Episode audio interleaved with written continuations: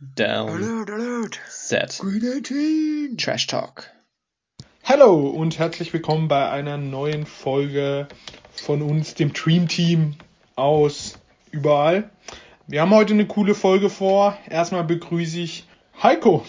Hallo, hallo. Wir sind wieder da und ähm, der Draft ist quasi abgeschlossen, aber ist immer noch, immer noch Thema natürlich. Äh, Wir starten heute wieder mit neuem Content und gehen in eine Division rein. Let's go, have fun. Ja, und nehmen wir mal wieder Felix Seitz. Ja, endlich wieder zurück nach einer Folge, die ich leider aussetzen musste.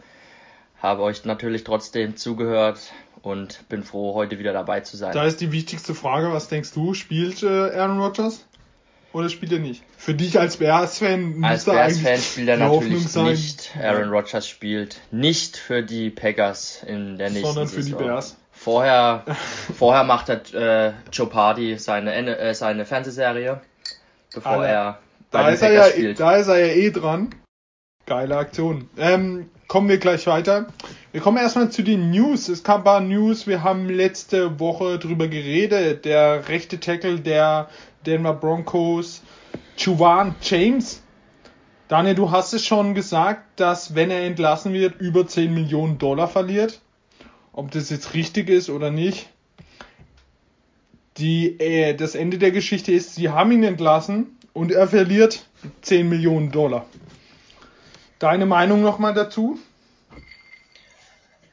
Ja, ist ein schwieriges Thema, finde ich. Ähm, grundsätzlich will man eigentlich immer auf der Seite eher der Spieler sein als der ähm, Franchises, weil die ja einfach quasi die großen Unternehmen sind, die sich das eigentlich auch leisten könnten. Man rootet eigentlich eher für die Spieler, aber ja, will mir da jetzt kein ähm, Urteil erlauben, aber tendenziell natürlich nicht schön auf jeden Fall gerade unter den gegebenen Umständen ist ja eigentlich klar, dass sie zu Hause trainieren müssen und wenn dann was passiert, dass man dann deswegen in die Kacke geritten wird, ist natürlich äh, nicht so geil. Ja, 10 Millionen Dollar ist jetzt auch nicht so wenig. Der, sein, er und sein Manager sind auch schon dagegen gegangen. Was da jetzt rauskommt, verfolgen wir weiter. Ähm, die Eagles haben neuer Spieler.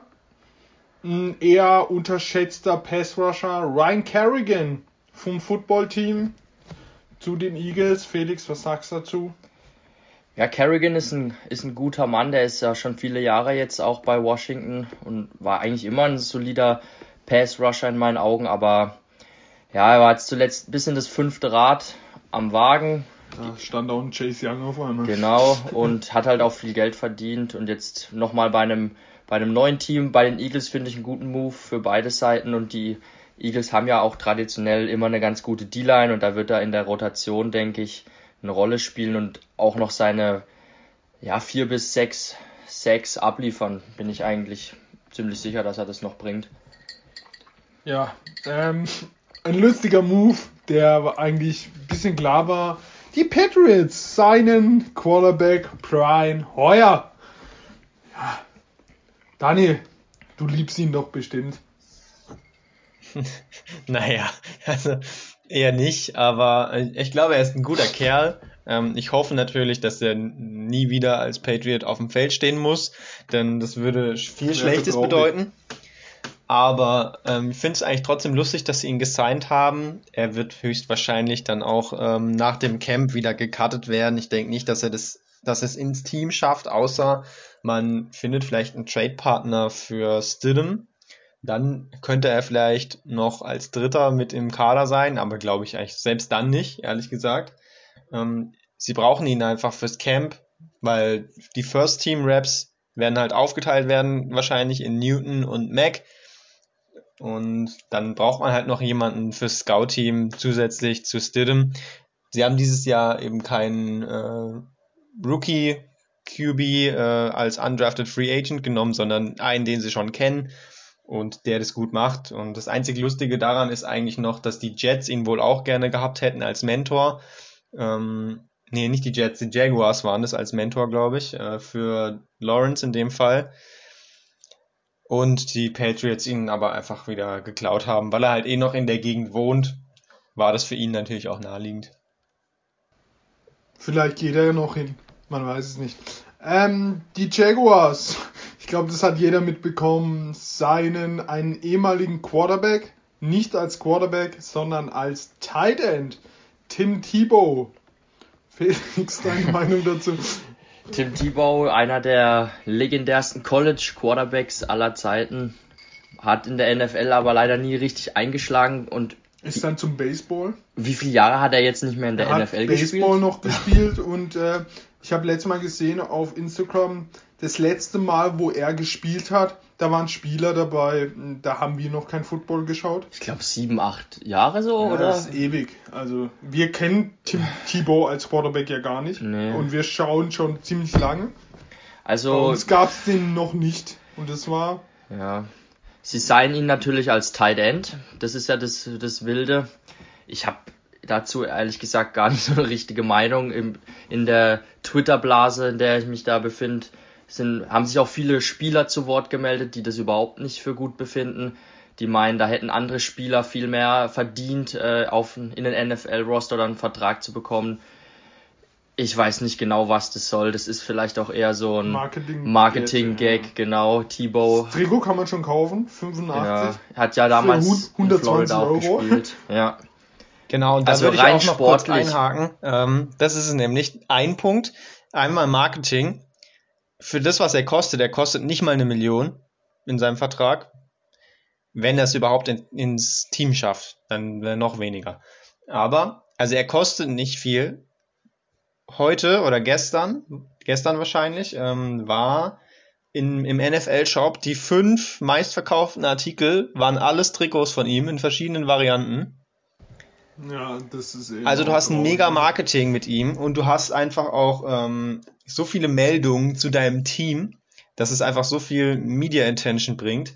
Das ist unbezahlbar. Und was man dabei jetzt vergisst, dass er jetzt da im Fokus steht, nimmt einfach sehr viel Fokus weg von Trevor Lawrence und er kann so ein bisschen mehr einfach Rookie Quarterback sein, weil sonst, wenn jetzt da nichts mit Tebow wäre, dann wären alle Meldungen zu den Jaguars über Trevor Lawrence und so hast du dieses Thema so ein bisschen mal wieder in den Hintergrund gedrängt und er muss nicht jeden Tag im Rampenlicht stehen. Und deswegen finde ich das eigentlich einen ziemlich cleveren Move im Nachhinein.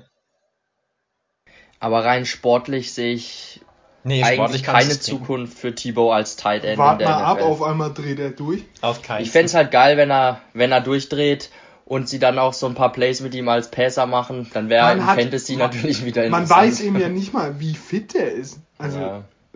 Er ist woher soll halt, man denn das wissen? er, seine, sein, also das, was er könnte, wäre theoretisch ja der, der Taysom Hill, aber er ist halt nicht so beweglich eigentlich. Er ist halt eher ein Bruiser, nochmal mehr. Deswegen weiß ich nicht, wie seine Routen sind. Ich kann mir die nicht gut vorstellen. Es gibt auch dieses eine Video auf Twitter, habt ihr es wahrscheinlich schon gesehen, wo er mal in einem Nee. Trickplay eine Route nach außen gelaufen ist in die Flat und halt ja, es war er eine guckt zu spät und als der Ball dann kommt und der Verteidiger an ihm dran ist, dann duckt er sich eigentlich weg, anstatt zum Ball zu gehen. Also alles, was man von einem Titan nicht haben will.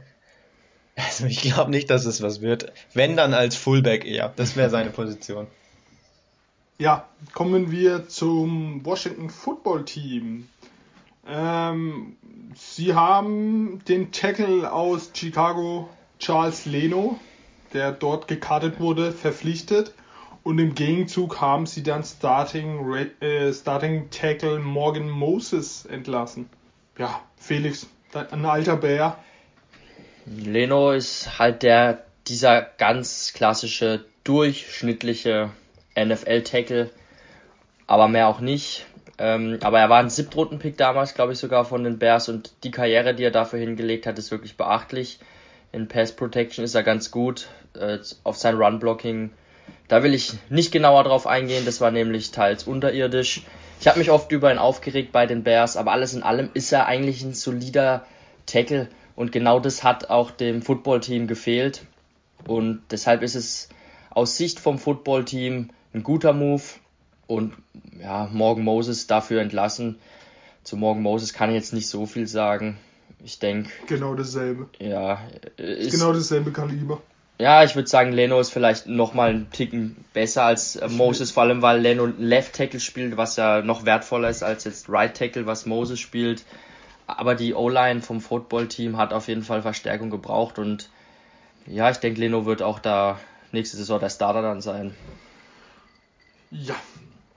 Ähm, was Witziges haben wir, habe ich und Daniel, du hast es auch gesehen, äh, es gab von mehreren Leuten Be Prediction, wann die erst, also First Round Picks Quarterbacks zum ersten Mal spielen. Ähm, ich hatte einen, der meinte Lawrence und Wilson natürlich in Week 1. Trey Lance in Week, Week 3 gegen die Packers. Ja, vielleicht. Ich weiß nicht, warum man ihn genau gegen die Packers da ins Feuer schmeißen sollte. Äh, Justin Fields bei den Bears in Week 4 gegen die Lions. Das wäre natürlich der leichteste Gegner, um einen Quarterback aufzubauen.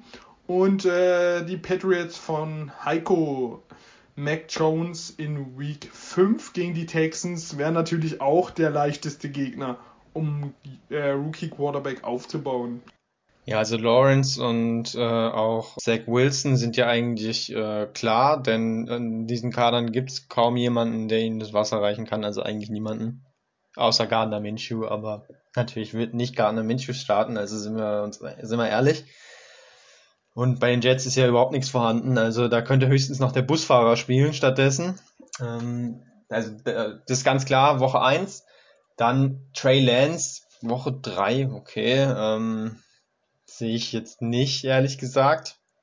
Klar, Woche 1 spielt man schon gegen die Chiefs, wenn man da komplett verhauen wird und dann in Woche 2 gegen die Chargers auch noch verliert und Garoppolo spielt schlecht, dann kann man es schon auch machen. Aber na, glaube ich nicht, dass sie schon in Woche 3 den Quarterback wechseln. Bei den Patriots, da passt es natürlich auch. Die haben sich den Schedule angeguckt, wenn man in Woche 4 von Tampa Bay verprügelt wird, von, Buck, äh, von Tom Brady. Und da hat dann in, Woche, in der Woche drauf die Houston Texans, dann wäre es schon ein guter Spot, um zu wechseln. Aber ich glaube auch, dass es da später sein wird. Deswegen, ich glaube, da wird jetzt wieder viel gewünscht, aber manche werden da schon auch warten, wenn sie sich erlauben können. Justin Fields? Justin Fields, ähm, das, da sehe ich es anders. Ich glaube,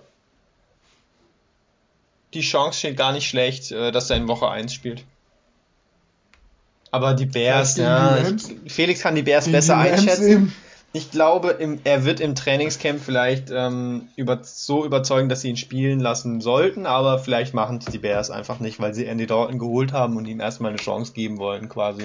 Zumindest so tun, als würden sie ihm eine Chance geben. Das Problem ist eben, dass wirklich an Spieltag 1 die Rams kommen mit Leuten, die man nicht gerade gegen Rookie Quarterback ranlässt. Jalen Ramsey. Sunday Night Game auch Wenn du da einmal auf Ramsey wirfst, hat er den Ball in den Händen und du wirst eben gejagt von äh, Aaron Donald. Und als Rookie Quarterback da zu starten, der noch nie ein Kaliber von Aaron Donald gesehen hat, ich weiß nicht, ob das so sinnvoll ist. Also das, diese zwei Kaliber, Ramsey und Donald, hat ja ein Rookie Quarterback noch nie gesehen, oder? Ja, also ich könnte bei Fields finde ich es fast am schwierigsten. Also wenn er wirklich im Camp so dermaßen überzeugt, warum sollte ich dann Dalton spielen lassen? Dann lass ihn gleich von Woche 1 ran. Ich würde ihn erstmal verhauen lassen und dann ihn Ja, ran. also ich, ich sehe eigentlich, wenn sie Fields bringen, vielleicht auch eher nach der Bye Week. Das wäre relativ spät allerdings. Ich glaube, das wäre erst in Woche 9. Ja, schwierig vorherzusehen. Ich könnte mir noch vorstellen, bei Mac Jones fände ich es gar nicht so unrealistisch, dass der vielleicht gar nicht spielt diese Saison dass sie Cam Newton durchreiten. Kommt eben drauf an, wie Cam Newton Wenn es läuft, dann wird Jahr er nicht auch, spielen. Ja, denke ich, also ich, die Möglichkeit besteht, ich könnte mir vorstellen, jetzt im zweiten Jahr in der Offense und kein Covid mehr, ähm, eine gute Vorbereitung, dass vielleicht Cam noch mal ein Jahr im Tank hat, wo er auch die Patriots jetzt mit gerade mit den Waffen, die sie zugelegt haben, wo wir auch nachher noch drüber sprechen, dass ähm, dass er sie in die Playoffs führen kann, dann werden wir Jones denke ich nicht sehen. Lance in Woche 3, wenn man halt bedenkt, wie wenig Spiele er gemacht hat, auch am College. Glaube ich auch, dass glaub der auch eher später auch fast auch durchsitzt, wenn Jimmy G ja, ordentliche Leistung bringt. Garoppolo ist ja auch ein kompetenter Starter, also jetzt nicht so, dass er eine komplette Gurke ist. Also ja, warum sollte man ihn da jetzt schon in Woche 3 gegen die, die Packers gleich mal ins Feuer werfen? fände ich, fänd ich auch gefährlich. Sicher ist natürlich, dass Lawrence und Wilson in Woche 1 starten, das ist klar. An alle Fantasy-Fans, ähm, wenn ihr einen guten Start haben wollt in die Saison, holt euch Lawrence Woche 1 gleich mal Debüt gegen die Texans. Oh ja. Da werden gleich mal die Punkte regnen ja. bei Trevor. Wilson würde ich lassen in die Jets. Hm, nein. Ähm, ja. Tebow als Kommen Thailand. wir zu der Mhm. Ja, muss man auch achten. ähm, kommen wir zu der Sache, die wir heute vorhaben. Wir werden jetzt jede Woche ähm, eine Division machen. Wir sind natürlich bei der ersten Division. Wir werden sie auch gleich ranken. Jeder von uns rankt zum Beispiel äh, ja, Chats auf 1, also nach der regulären Saison, wie sie da stehen. In die Playoffs kommt. Ähm, ja, wir sind bei der AFC East eine sehr, sehr interessante Division. Äh, wir sagen mal kurz die Namen, die Bills, die Dolphins, die Patriots und die Jets. Das waren vor ein paar Jahren noch die absolute lächerlichste Division, bis auf die Patriots. Jetzt ist sie, würde ich sagen, eine der stärksten und interessantesten. Ähm, fangen wir an mit den Bills. Ja, die Bills eigentlich eins der, ähm, ja, komplettesten Teams, haben auch nicht, also der Spielplan ist jetzt auch nicht so mega schwer. Sie haben schon ein paar Brecher dabei, gegen die man lieber nicht spielt. Aber ähm, ich würde sagen, sie haben einer der besten Quarterbacks der Liga und eins, ja, wenn nicht eins der ja, besten Wide Receiver Gruppe. Was sagst du denn, Heiko, dazu? Zu den Bills. Ich muss dir erstmal recht geben, sie haben auf jeden Fall einen der besten Quarterbacks der Liga und auf jeden Fall den besten Quarterback ähm, der Division. Mitchell Trubisky ist einfach ein guter Mann. Da gibt es keinen Zweifel. Ja. ähm, haben sie auch als Schnäppchen bekommen. Noch dazu, ähm, nee, Spaß beiseite. Josh Allen hat sich natürlich sehr, sehr gut entwickelt und ist auf jeden Fall der beste Quarterback der Division. Und allein deswegen sind sie schon ähm, natürlich ein Favorit. Und weil sie letztes Jahr die Division dann am Ende doch recht äh, souverän auf jeden Fall gewonnen haben. Und ja eigentlich niemanden groß verloren haben aus diesem Team. Deswegen sind sie auf jeden Fall, würde ich schon mal vorwegnehmen, eigentlich der Favorit in dieser Division. Was sie im Draft gemacht haben, hat mich jetzt nicht sonderlich äh, überzeugt. Das haben wir auch schon besprochen. Für mich waren sie da eher einer der Verlierer des Drafts. Liegt natürlich auch daran, dass sie spät gedraftet haben. Ähm, da ist einfach nicht mehr so viel Talent hängen geblieben. Aber ich finde ja jetzt auch auf den ersten Blick haben sie nicht die großen Steals gemacht, die vielleicht andere Teams dann doch noch gemacht haben. Deswegen Free Agency zwar die Leute gehalten, aber jetzt auch nichts groß dazugeholt im Draft eher. Aber sie haben ein, einen guten Move gemacht. Sie haben in meinen Augen richtig ein guter Move gemacht. Sanders als zweiter Wide Receiver richtig billig auch bekommen. Also da, ja, gut, der einzige Move auch, der in der Startelf steht. Ja, aber Emmanuel Sanders, also der ist ja auch 38 inzwischen gefühlt. Ja, aber als Zweiter. Er hat bei den Saints, hat er unter, wo Michael Thomas gefehlt hat, hat er gut gespielt. Ja, ist okay, aber der ist jetzt nicht, dass er das Team auf ein neues Level hebt, naja, meiner du Meinung hast nach. Einen, du hast einen Dix und du hast einen Beasley. Also Sanders ist gut, du brauchst ja keinen Metcalf da. Wenn du diese zwei Waffen hast, hast also ich glaube, der wird und seine, wir den, Fänge machen. Und Davis. Davis nicht aus, außer der Acht. ordentlich abgeliefert ja. in den Playoffs. Wir ja. erinnern uns dran, wo äh, ähm, wie hieß er? John Brown hat, glaube ich, gar nichts gezeigt in den Playoffs und Davis hat ordentlich gezeigt, was er konnte. Also die haben da vier gute Wide Receiver hocken. Ja, aber wie du gerade schon Cole gesagt hast, Beasley. Brown ist weg. Dafür ist dann jetzt ähm, äh, hier Sanders da. Das gleicht sich aus, würde ich sagen. Davis ist ein guter Mann. Der macht vielleicht auch nochmal einen Sprung nach vorne. Aber also existenziell verbessert haben sie sich da jetzt nicht insgesamt finde ich halt ja, auch, also das Team war steht, schon auf dem hohen, da, war schon auf dem hohen Level, ist jetzt aber nicht nochmal besser geworden. Aber sie sind ja mit 13 Siegen letztes Jahr schon auf einem sehr hohen Level gewesen. Jetzt so ist halt die Frage, wenn der Rest besser wird, wie viele Siege könnte sie das kosten? Aber ich bin trotzdem insgesamt eher optimistisch. Ein Punkt, der sie aber durchaus noch in Probleme bringen könnte, sind die Berichte, die jetzt schon so durchkommen. Betrifft eigentlich die ganze Liga, aber besonders die Bills, dass es dann doch eben in der NFL sehr viele Spieler gibt, die sich nicht impfen lassen wollen. Und die Bills sind da wohl ganz mit vorne dabei. Klingt erstmal nicht so überraschend, muss ich sagen. Und ähm, im RAN-Artikel dazu geht es auch ähm, um Aussagen von einem besonderen Spieler. Ihr dürft mal kurz raten, welcher Bildspieler würde euch als erstes vielleicht einfallen, der sich nicht impfen lässt. Jemand eine Idee? Ähm, das ist eine gute Frage. Wahrscheinlich, jetzt. wahrscheinlich Dix, weil er einfach eine Diva ist. Nee, ich denke da eher an äh, jemanden, den ich schon alleine von der Vorstellung her irgendwo auf einem Bauernhof äh, weit weg von der Zivilisation aufwachsen sehen. Beasley würde. natürlich. Cole Beasley, ganz klar. Ja. Ähm, wir feiern ihn ja schon so vom, von der Spielweise her, aber dass er sich jetzt nicht impfen lassen will, Rapper. ich denke, das kommt nicht so überraschend. Ähm, aber sagt natürlich auch, er, er wird dann auch keine Maske mehr tragen. Die anderen müssen ja keine Maske tragen. Er wird auf jeden Fall trotzdem keine Maske tragen, aber impfen lässt er sich auch nicht. Also, wer weiß, Was welche die Überraschung die Saison noch bringt. Könnte interessant werden. Aber wahrscheinlich verläuft es dann doch glücklich und die Teams haben nicht wesentlich mehr Fälle zumindest. Aber haben wir ein Auge drauf auf jeden Fall. Wenn die Bills anfangen, Corona-Fälle wieder aufzuhäufen, dann wissen wir, woran es liegt. Wäre natürlich schade, wenn sie dadurch noch ein paar Siege lassen würden.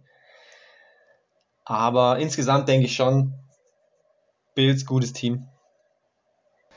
Ich denke, das wichtigste oder der, der wichtigste Move, auch den die Bills in dieser Offseason getätigt haben, war, dass sie ihren Offensive Coordinator halten konnten, äh, Darbol. Der war ja bei etlichen Teams als Head Coach im Gespräch, ist dann letzten Endes doch geblieben und der hat auch einen maßgeblichen Anteil eben am Erfolg von Josh Allen auch an, an seiner Entwicklung. Und ich denke, dass er ge geblieben ist, ist auf jeden Fall nur positiv und wird auch dafür sorgen, dass die, diese Offense nächstes Jahr weiterhin sehr stark bleiben wird. Ansonsten denke ich, dass die Defense, die haben sie eigentlich zusammengehalten. Da habe ich eigentlich letztes Jahr mir ein bisschen mehr noch erwartet. Die Offense war halt krass. Sie haben die Gegner zum Teil auch äh, outperformed dann von der Offensive ja, her. Bleiben, bleiben wir mal der, bei der Offensive. Ja. Äh, das große Manko der Offensive der, ist das Run-Game. Also sie wollen ja gar nicht rennen. Jetzt ist die Frage, ob sie dieses Jahr mal wenigstens ein bisschen auf das Run-Game setzen. Denn äh, wir erinnern uns letztes Jahr an die Playoffs gegen die Ravens. Nee, doch? Gegen den, doch, gegen die Ravens, wo sie nicht einmal in einer Halbzeit nicht einmal gerannt sind. Mhm. Habe ich noch nie gesehen, da zum ersten Mal. Und sie, jeder sagt ja, vielleicht, äh, ja, vielleicht standen die Ravens so, dass sie gar nicht rennen konnten. Nein, die wollten auch nicht rennen, sie wollten nur werfen. Und das ist, würde ich sagen, der große Schwachpunkt der Bills. Das Problem ist halt, der beste Runner ist eigentlich Josh Allen, den sie haben. Ich hoffe mal, dass sie ein bisschen mehr jetzt von Singletary wegkommen und vielleicht Zach Moss mal ein bisschen mehr einsetzen. Der ist einfach der bessere Back für mich, weil Singletary ist auch einfach zu, zu leicht. Der kann sich auch nicht durchsetzen. Und dann haben sie Breeder noch geholt, der ja eigentlich auch nicht so schlecht ist. Ich denke, ich, also ich habe eigentlich erwartet, dass sie noch einen draften, ehrlich gesagt. Hatte die Bills da auf dem Schirm für einen der Top Running Backs auch. Haben sie dann nicht gemacht. Aber da hast du schon recht, Ralf, da müssen sie sich verbessern im, im Laufspiel, um auch einfach ein bisschen Josh Allen zu entlasten und er, ja, Allen läuft halt auch immer sehr risikoreich, wie ich finde. Also ja, da ist auch eine Verletzung mal der, möglich, wenn der weiterhin so in die Tackles rein. Aber man muss auch sagen, der Typ ist zwei Meter, drei Meter breit. Das ist ja ein Ross und der liebt es ja der liebt es ja, wenn einer gegen ihn tackelt und der prallt ab. Ich glaube, da würde er sich am liebsten eine drauf keulen. Der findet es ja so geil. Und äh, aber Josh Allen, am Anfang, wo er in die NFL kam, habe ich gedacht, was ist das für einer? Der hat sich aber jetzt so krass gemacht und äh, also würde ich meine Lieblingsquarterbacks aufzählen, wäre er dabei, weil er einfach ein cooler Typ ist. Ähm, willst du noch was sagen zu der Offensive, Daniel? Ja, zu den Running Backs muss man schon sagen, wir sind ja keine Fans eigentlich davon, Running Backs in Runde 1 zu draften. Aber wenn man dann halt äh, mehrere Middle Round Picks macht und es kommt dabei raus, dass man lieber gar nicht rennt, weil sie so schlecht sind, ja, dann hat man halt auch äh, verschissen, muss man schon so sagen. Ähm, also ist in dem Fall bei den Bills nicht aufgegangen, auch wenn die Taktik an sich eigentlich die richtige war. Die Leute waren wohl nicht ganz die richtigen oder es liegt dann doch ähm, am ganzen Team, an der Offensive Line und am Scheme und allem. Aber das ist schon ein bisschen schwach, was sie da machen. Und da muss der Offensive Coordinator, der Hochgelobte, sich auch was einfallen lassen, dass doch der Teil besser wird. Weil nur werfen wird, glaube ich, schwer. Es gibt gute Defensive äh, Secondaries in der Division. Da wird es mit nur Werfen wirklich schwer, glaube ich. Ja, ähm, ja, was man auch in der Offensive noch hervorheben kann, ist, dass Dix, der Wide Receiver letztes Jahr, den sie per Trade geholt haben, also eingeschlagen ist wie eine Rakete, muss man einfach sagen. Ähm, der, der ist es voll aufgegangen. Ähm, kommen wir mal zu der Defense. Felix hat es gerade eben schon gesagt, ähm, er war ein bisschen enttäuscht von der Defense und deswegen kamen sie auch nie in den Super Bowl, also gegen die Chiefs was, ja, gegen die Chiefs, da ist die Defense einfach zu schwach. Und ähm, da stehen eigentlich gute Namen. Man kann mal das Backfield vorlesen. Äh, Tredaris White, einer der besten Corner der Liga. Und dann die zwei Safety mit ähm, Mika Hyde und Poyer. Ja, und also die Linebacker Milano haben sie halten können. Edmunds, auch ein sehr guter Linebacker. Vorne haben sie Ed Oliver, der First Round Pick vor drei Jahren. Mhm. Zwei, glaube ich. Und you, wie viel? Ich glaube, es war vor zwei Jahren. Aber vielleicht waren es auch zwei drei. Jahren. Zwei oder drei. Ähm, als Pass Rusher huge. Jetzt haben sie Rousseau im Draft geholt. Sie haben es Espinesa letztes Jahr geholt. Also, ja, eine junge Abwehr, aber die muss jetzt auch langsam ordentlich was zeigen. Felix, was sagst du dazu? Ja, genau, sie haben halt die Abwehr zusammengehalten. Das ist schon mal gut. Haben auch investiert in zum Beispiel Milano. Den haben sie ja mit einem guten Vertrag ausgestattet, dass der bleibt.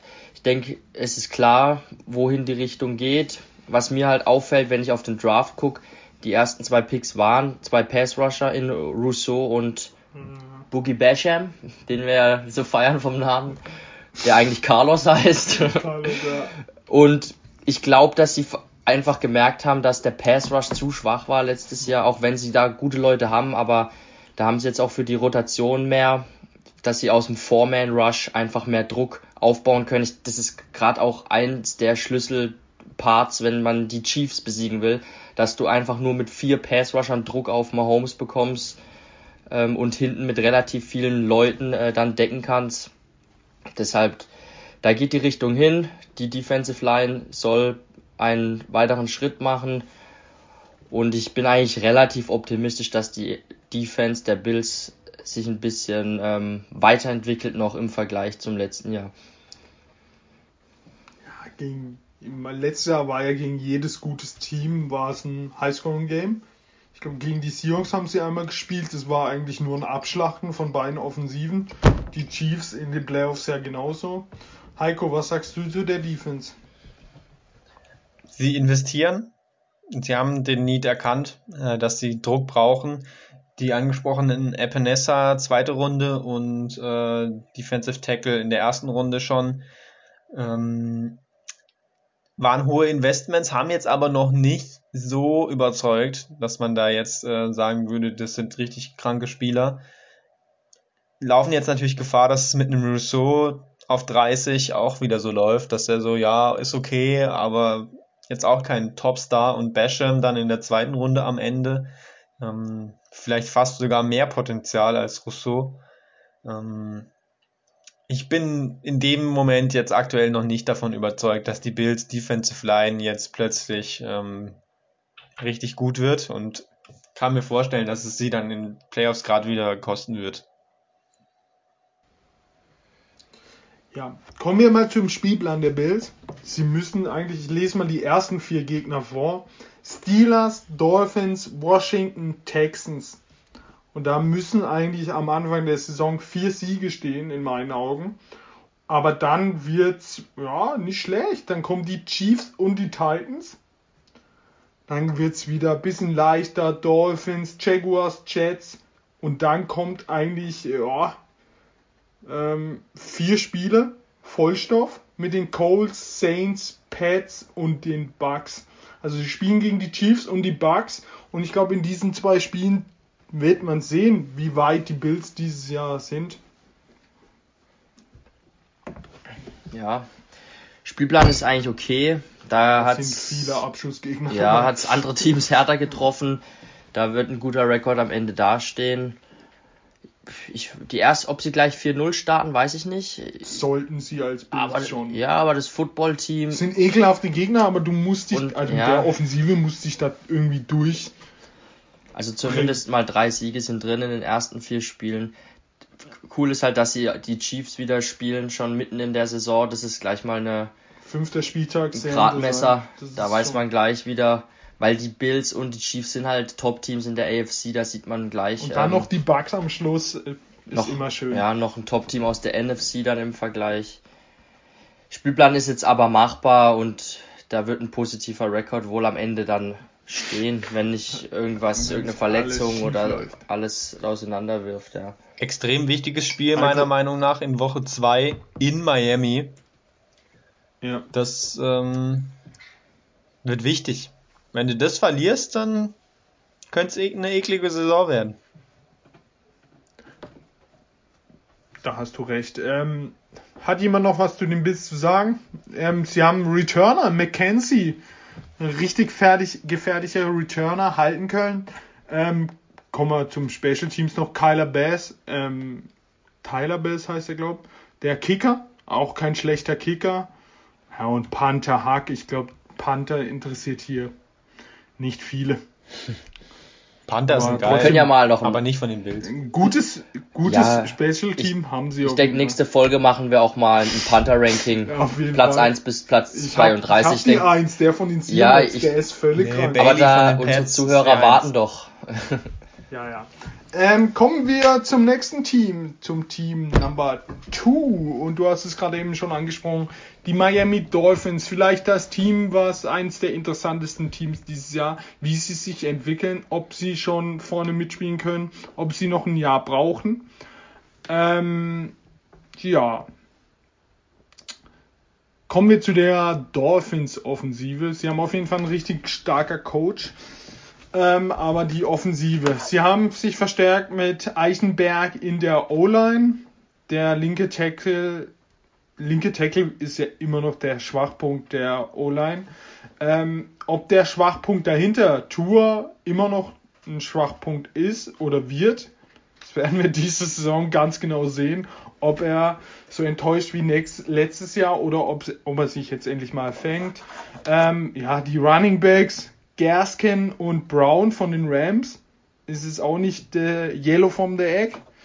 Aber dann die, sage ich mal, die Passempfängergruppe, die Tight Ends, Gesicki, den ich unglaublich feiere, allein weil er jede Saison drei One-Hand-Catches bringt.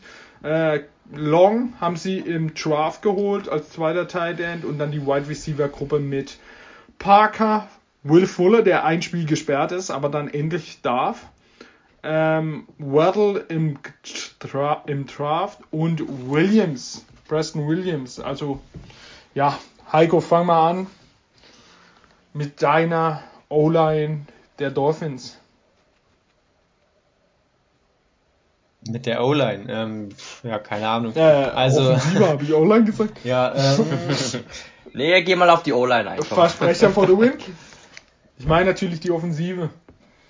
Ja, die Offensive der Dolphins ist grundsätzlich erstmal sehr, sehr gut besetzt, bis auf zwei Positionen, die aber durchaus wichtig sind. Und das ist halt Quarterback und Running Back. Und da sind große Fragezeichen. Erstmal zum Running Back. Sie wurden ja mit allen drei äh, Top Running Backs in Verbindung gebracht im Draft haben am Ende aber keinen davon genommen oder bekommen, sagen wir mal. Vielleicht haben sie gedacht, sie holen in Runde 2 dann noch Javonte Williams, aber den haben dann die Broncos weggeschnappt. da sind sie jetzt äh, durchaus äh, nicht optimal aufgestellt, muss man sagen. Schon ein bisschen schwach, meiner Meinung nach. Und auf Quarterback ist natürlich die ganz entscheidende Frage. Ähm, ich denke, sie haben es schon auch äh, ein bisschen klar gemacht, indem sie sich einen besseren Backup geholt haben, eher mit äh, Jacoby Brissett. Also schon einen, wo man sagt, ja, den kann man im Notfall mal bringen, wenn einem der Starter nicht mehr so gefällt. Ähm, Tour Make or Break dieses Jahr, würde ich schon sagen. Ich bin mir nicht sicher, ob sie ihm noch ein drittes Jahr gönnen, wenn er nicht überzeugt. Da muss es schon dann sehr eng sein, dass sie sagen, okay, vielleicht wird's noch was, aber ich glaube, nach dieser Saison werden wir wissen, ob Tour weiterhin hier ein guter Starter für die Dolphins sein wird oder ob sie dann sich doch wieder neu orientieren müssen. Also sehr, sehr spannend. Denn wenn Tour mit den neuen Waffen, die er auch bekommen hat, gerade auf Wide Receiver natürlich einen großen Sprung nach vorne gemacht. Will Fuller, ich bin ein großer Fan von ihm, ich finde ihn geil. Hat ihn ja auch letztes Jahr in Fantasy und ähm, habe ihn deswegen gut beobachtet. Ist ein ein sehr guter Receiver, einfach wenn er auf dem Feld steht. Er hat natürlich Probleme aufs Feld, auf dem Feld zu bleiben. Normalerweise mit Verletzungen, jetzt noch mit der Sperre dazu. Aber sag mal so, solange er gesperrt ist, kann er sich schon mal im Spiel nicht verletzen. Dann ist er länger in der Saison dann noch dabei. Vielleicht gar nicht so schlecht. Und mit Waddle hat man natürlich nochmal einen Wide Receiver dazu geholt, der ein ganz neues Skillset mitbringt. Kann man jetzt drüber streiten, ob es das passende ist, aber sie wollten Deep, Deep Threat, das haben sie bekommen mit Waddle. Ich hätte ne, eher Smith grundsätzlich genommen, glaube ich, aber so ist es.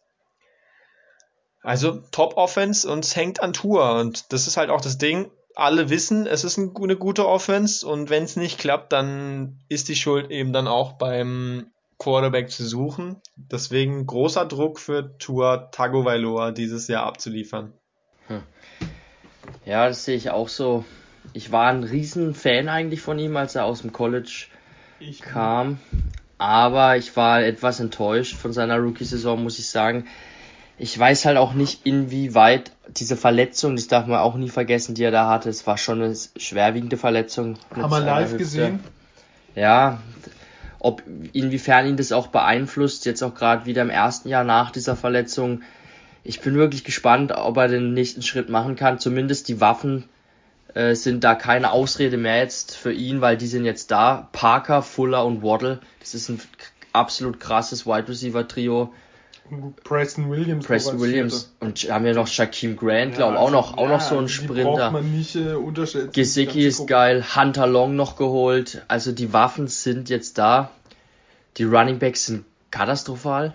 Gaskins und Brown. Gut, ist es Malcolm Brown, ja, oder? Das ist Malcolm Brown. Malcolm ja. Brown ist eigentlich ein ganz guter. Vielleicht, ich glaube eher, dass der vielleicht sogar da übernehmen könnte als Nummer 1 Running Back, aber ist jetzt halt auch nicht der Top Running Back. Ich war mir auch bei den Dolphins sicher, dass sie im Draft da was machen. Haben sie eben nicht getan. Es gibt noch einen Bell. Bell ist immer ja. noch frei. Also es gibt noch ein paar Waffen, die frei sind, aber die wollen. Also ein Bell will, glaube ich, immer noch seine 12 Millionen sehen. Es gibt noch einen Todd Gurley, aber der ist langsam durch mit so einem Aber ey, als dritten, wenn er eine Million ja. will. Ich denke, was halt ganz wichtig ist, wo die Dolphins auch drauf hoffen, ist, dass die O-Line im zweiten, äh, jetzt den nächsten Schritt macht im zweiten Jahr. Sie haben ja jetzt im letzten Draft, eben nicht dieses Jahr, sondern das Jahr davor, drei Offensive Linemen gedraftet, die alles starten. Das ist äh, eben Austin Jackson, der linke Tackle, der super athletisch ist, aber im ersten Jahr noch Probleme hatte. Ist halt noch ein sehr junger Spieler. Ich denke, da werden wir eine Entwicklung sehen, müssen wir auch. Dann haben sie Salomon Kindley, den Guard, äh, letztes Jahr da im Draft geholt. Und Hunt, der rechte Tackle, der noch der beste war von den dreien. Ja, da müssen sie einfach hoffen, dass die jetzt im zweiten Jahr den, den Schritt machen, eine Entwicklung machen und, und sich stabilisieren. Und dann haben sie noch Skura, den Center, den ich eigentlich ganz gut finde. Ich glaube, von den Ravens kam der, gell? Ja. Finde ich eigentlich einen guten Mann. Aber die O-Line wird extrem wichtig für die Dolphins, weil Tua braucht, habe ich das Gefühl, auch äh, eine gute O-Line weil so mobil ist er dann jetzt auch nicht, würde ich sagen. Ja, er hat mit der Verletzung eh nicht ja. Ja, spannend. Es sind für mich noch ein paar Fragezeichen. Die Receiver-Gruppe ist krass, aber ich habe noch ein paar Fragezeichen hinter der O-Line. Aber stellt euch mal vor, die hätten Justin Herbert genommen. Ja. Dann hätten sie äh, eventuell äh, jetzt andere Probleme. Kommen wir zu der Defense. Äh, die Defense, wir haben es schon oft beredet, auch letzte Woche. Das ist, wenn nicht die beste Secondary der ganzen Liga. Einer der besten.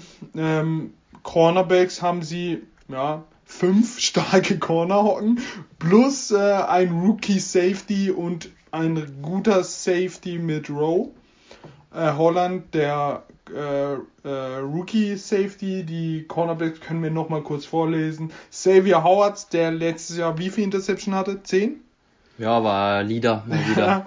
äh, Jones, der da auch ganz weit vorne war. Jetzt haben sie McCourty von den Pets haben wir letzte Woche drüber geredet. Coleman, der ähm, Slots äh, Corner der äh, Lions und Ignogene, sein Name ist unmöglich. Igbinogene. Genau. Ähm, letztes Jahr gedraftet. Der wird auch mal wieder ein Stück wachsen. Und dann haben sie eben komische Moves gebracht mit Van Neu einfach entlassen. Dafür haben sie aber als Rookie Phillips geholt. Sie haben noch Van Ginkel, den man kennt, McKenney von den Texans per Trade, Okboa, auch ein guter Outside Linebacker. Ja, ein bisschen Sorgen macht mir die Front 3, also die drei Nose Tackle, die zwei, ja, also drei Tackles, die sind jetzt nicht, aber dafür haben sie eben ein Backfield, was ja, jedes Team übernehmen würde. Felix, was sagst du dazu? Die, ja, die, die Secondary ist halt wild. Ist, glaube ich, in der Spitze betrachtet und auch aber in der Breite ja. die beste Secondary in der Liga. Was die da haben. Brauchen wir nicht drüber reden. Die Cornerbacks sind krass. Äh, Holland, den mag ich richtig gern. Der Rookie Safety, auf den werde ich auch ein Auge haben dieses Jahr. Ich glaube, der ist, der wird äh, richtig gut. Und dann haben sie, ja, ich finde die, die drei Tackles da vorne, Zumindest Christian Wilkins finde ich eigentlich recht gut, auch noch recht jung. Ja, jung, dieses Team ist eh, also vom Alter her. Die durften ja. auch immer als erst, also in den ersten Runden ganz vorne ja, draften, haben viele Picks gehabt. Und dann im Draft eben jetzt mit Jalen Phillips den Pass Rusher geholt, der für mich der Pass Rusher war, der am ehesten, also Pro Ready und am ausgereiftesten einfach auch auf dem Tape auf ausgesehen hat. Hat halt, hatten wir auch schon gesagt, mit Gehirnerschütterung große Probleme. Aber wenn der fit bleibt, glaube ich, könnte er ein guter Pass Rusher werden.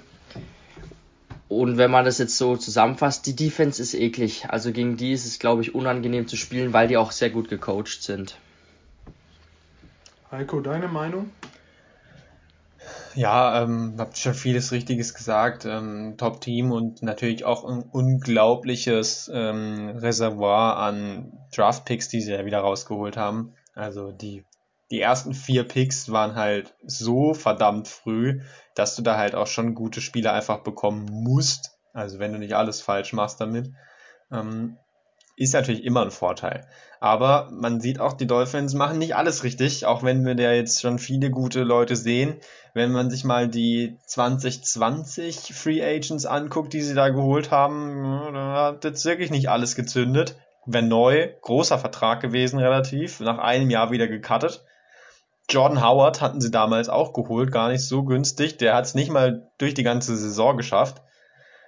Und äh, auch sonst äh, haben sie da einige schon wieder rausgeschmissen oder sind völlig überflüssig. Eric Flowers in der Offensive Line, Clayton Fajedellum, der war jetzt nicht so teuer, aber ein Safety, der ist jetzt auch schon wieder ersetzt. Also Ted Karras schon wieder gegangen.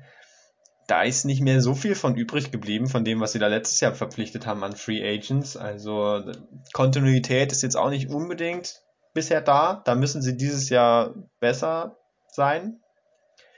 Sie haben viel Ressourcen, aber sie dürfen sie nicht so verschwenden. Und ich glaube, wenn, wenn Tua jetzt dieses Jahr nicht den Schritt macht, dann wird es natürlich auch für sie wieder nicht so einfach, ähm, einen neuen Quarterback wieder zu finden. Dann wären sie vielleicht im, im Trade-Markt oder im Free-Agent-Markt, vielleicht so Richtung Rogers sogar unterwegs, wenn er diese Saison da noch bleibt und dann nächstes Jahr noch zu haben ist. Das wäre vielleicht für sie dann sehr spannend, weil ich weiß nicht, ob sie dann vom, vom Draft her wieder in der Position sind, nochmal einen Top-Quarterback zu draften. Also ich glaube, äh, es ist ein, ein Scheideweg gerade für die Dolphins, wenn sie nichts Verrücktes machen. Ja, wir haben ja schon oft Watson angesprochen. Der wird da perfekt reinpassen. Aber ja, kommen wir zum Spielplan. Also die, der Spielplan der Dolphins ist auch witzig. Ähm, ganz entscheidende Spiele. Zweiter und dritter Spieltag gegen die Pets und gegen die Bills. Haben wir gerade eben ja schon angesprochen. Die Bucks hocken auch am sechsten Spieltag da. Und dann ganz schön zu erwähnen sind die letzten, also sie haben erstmal dann vier Gegner. Das ist die 3, 6, 9. Ist der zwölfte Spieltag, dann kommen die Jets, die Panthers, die Giants und die Jets, wo man eigentlich vier Siege holen muss. Aber dann die letzten drei Spieltage kommen die Saints, die Titans und die Patriots. Also ist von äh, Gut und Böse da am Schluss alles dabei. Interessant, wie sie da durchkommen. Ja. Ja, auf jeden Fall. Saisonstart ja. direkt in Woche 1 ähm, bei den Patriots. Das ist natürlich ein, ein Traum, Träumchen. Nein, Bengals. Der Spielstart ist gegen die Bengals, oder? Nee, das ist Preseason. Da bist du falsch. Aha, da ist mir, da ist mir ein Spiel reingerutscht. Spielstart Dann ist gegen die Patriots in Woche 1 und, und Woche 2 Bills. Also wenn es blöd läuft, gleich mal 0 und 2 in der eigenen Division. Das sind also für ist knackig für die Dolphins. Und dann, dann hast du eben sofort die Kritik gegen Tour da. Also. Und dann musst du in Woche 3 gegen Derek Carr. Ja, ja da hast du Spaß. Aber danach auch noch Colts, Buccaneers, uiuiui. Ja, also am Anfang und am Ende, da hocken schöne Dinger. Kommen wir, Daniel, zu deinem Lieblingsteam. Na, endlich. Äh, den New England Patriots und weil das dein Lieblingsteam ist, lass ich dir einfach jetzt mal davor ran. Weil du kennst dich ja wohl am besten mit dem Team aus. Ja, ich will jetzt natürlich auch nicht äh, die, die Erwartungen zu hoch schrauben, aber die Patriots haben ähm, ihre Fans und auch mich aus einem tiefen Loch geholt, würde ich mal sagen, denn ja, es, es sah ja so aus, als wäre die Dynastie äh, endgültig beendet und man müsste jetzt ein paar Jahre mal wieder warten, bis man wieder oben mitspielen könnte und hat gedacht, ja, wir machen nochmal einen langsamen Rebuild. Und ja, Bill hat, glaube ich, keinen Bock darauf, darauf gehabt. Ist er zu alt zu, um nochmal ein paar Jahre zu warten. Er hat gesagt, let's go, have some fun. Free Agency, alles rausgehauen. Haben wir schon viel drüber geredet, haben sie richtig Geld ausgegeben. Auch gute Leute mitgenommen. Und im Draft ist es auch echt gut gelaufen.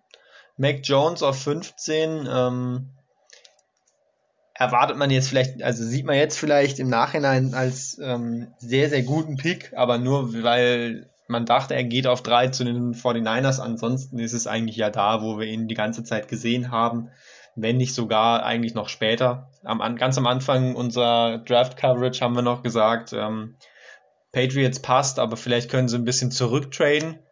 Im Endeffekt war es jetzt andersrum, dass man dachte, sie trainen ein bisschen hoch. Im Endeffekt sind sie dann da geblieben und haben ihn bekommen. Damit sind wir dann in der Mitte des ganzen Spektrums und sind zufrieden. Aber dahinter Barmore in Runde 2 ein richtig guter Mann und auch ansonsten mit dem Draft insgesamt kann man sehr zufrieden sein. Haben viel Value mitgenommen und haben auch von den meisten Experten guten Grade dafür bekommen. Und haben halt auch nicht mehr so die riesen Needs gehabt nach der Free Agency und hatten da auch schon einen enorm großen Kader, der war schon fast voll nach dem Draft. Und deswegen, Fun Fact, 17 Jahre lang war die Streak, wenn ich mich nicht ganz irre, dass immer ein Rookie, free, äh, undrafted Free Agent Rookie den 53-Mann-Kader gepackt hat bei den Patriots. Und dieses Jahr haben sie einfach keinen gesigned. Gar keinen. In, der, in den ersten Tagen, wo alle Guten weggegangen sind, haben sie keinen einzigen unter Vertrag genommen, undrafted. Haben dann ganz spät noch einen geholt, und zwar einen Long Snapper. Ja. ähm, Allein für die Statistik hätte man da einen geholt. Äh, der Long Snapper war gar kein Free Agent, der Rookie war ein Kicker. Auf jeden Fall Special Teams nur und äh, ansonsten niemanden geholt. Und der wird auch das Team höchstwahrscheinlich nicht machen. Also die Streak wird reißen, aber liegt einfach daran, dass der Kader schon so voll war und es eigentlich abzusehen war, auch für die Spieler natürlich, dass sie bei den Patriots es sehr schwer haben werden, in den Kader reinzukommen. Und dann entscheide ich mich als Spieler natürlich, wenn ich die Wahl habe, äh, die ich ja habe, wenn ich undrafted bin, ähm, entscheide ich mich natürlich für ein anderes Team. Ist ja auch ganz logisch, will, denke ich, jeder so machen. Außer man hat jetzt schon als Kind in Patriots Bettwäsche geschlafen, dann vielleicht nicht.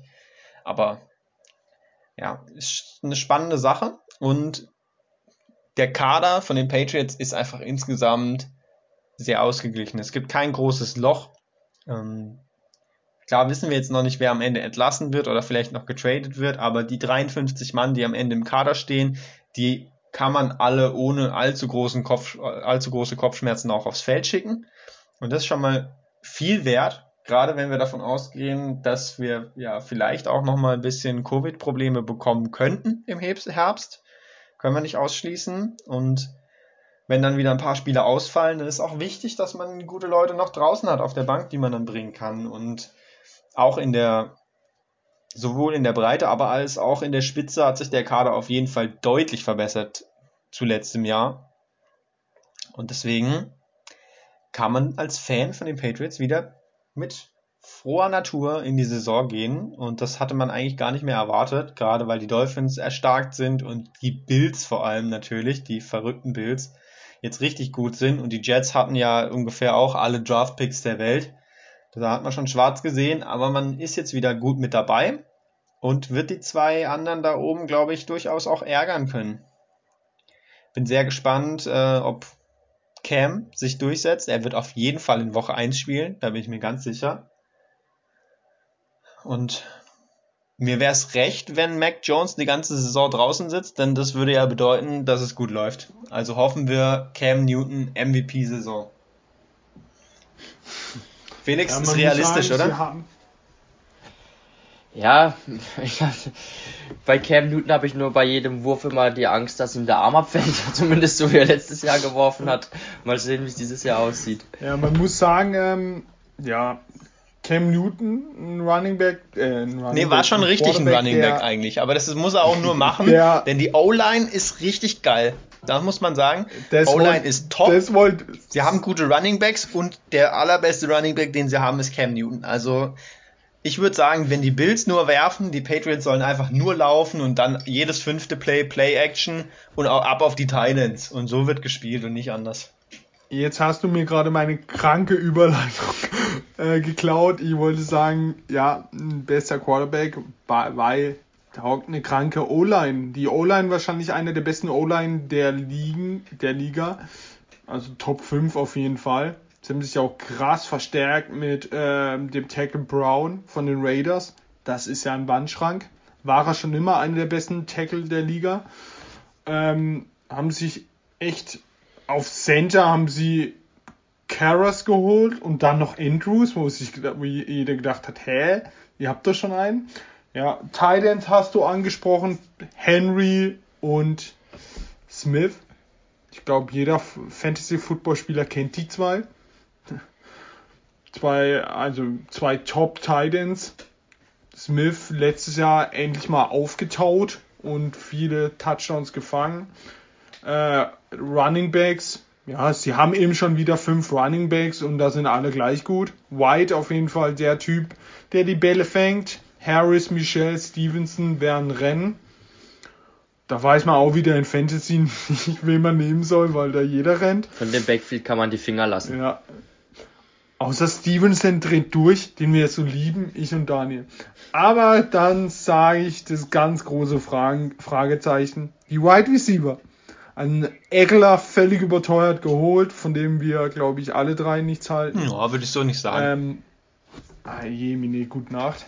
Ähm, Myers, Burn, ja, aber eigentlich zeigt mir das, dieser ganze Aufstellung, die wo, Leute, die sie geholt haben, zeigt mir, dass die rennen werden ohne Ende und wenn nicht, kommt ein Pass auf die Titans. Also, ja, ein bisschen wie die Titans, finde ich. Aber jetzt mal hypothetisch. Es gibt ja Julio Jones, der ist auf dem Markt. Das hört man. Und das Ding ist, er wurde nur noch nicht getradet auf jeden Fall, weil es für die Falcons erst Sinn macht, ihn nach dem 1. Juni zu traden. Nach dem 1. Juni, ja.